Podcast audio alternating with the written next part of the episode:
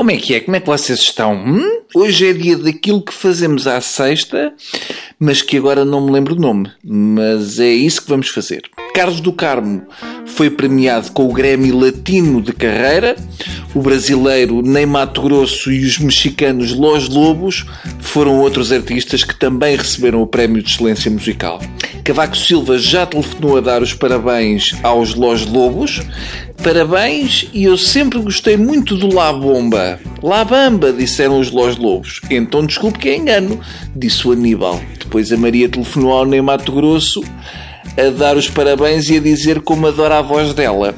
O nosso presidente até gosta da voz de Carlos do Carmo, mas só a cantar. E para ele isso não chega para lhe dar um Grammy. Ele desafina na opinião política e isso é inadmissível num cantor. Eu tenho a certeza que se o Carlos do Carmo fosse vestido com uma capa feita com piaçabas da Joana Vasconcelos, o Cavaco ligava a dar os parabéns. A minha teoria, como sei que o Presidente não é pessoa vingativa e incapaz de fazer do cargo de Presidente da República uma cotada de sua pessoa, a minha teoria, como eu dizia, é que o presidente de todos os portugueses está à espera que o Zeinal Bava devolva a medalha que lhe deu no 10 de junho para então depois dar a Carlos do Carmo. A Galp e a REN decidiram não pagar 35 milhões e 25 milhões, respectivamente, de euros relativos à contribuição extraordinária para o setor energético, ou seja, meteram gasosa e vazaram sem pagar. Eu vou mudar o nome para BN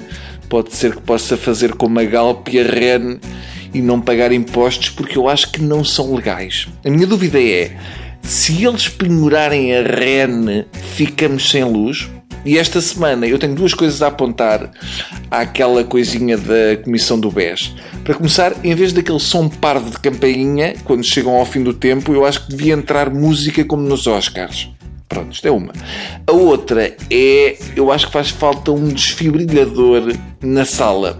Porque eu vi a cor do Carlos Tavares e ou ele esteve de férias durante a crise do BES até agora, ou aquilo é cor de coronárias a gritar. E mesmo a Maria Luís, que é de uma espécie de sangue frio, também andou ali a bufar bastante. Especialmente com o deputado do PCP. Aliás, pareceu-me que a ministra fez o sinal da cruz antes de falar com o deputado do PCP. E irritou-se e disse: Agradeço que não se volte a referir nesses termos. E eu até pensei: ui, vem lá o marido e vai partir isto tudo. Mas aquilo é mobília cara e não acredito que a ministra quisesse provocar prejuízos ao contribuinte depois do que disse sobre o BES. Era chato, porque lá tínhamos que ir ao fundo de resolução buscar uns milhões para cadeiras e dentes.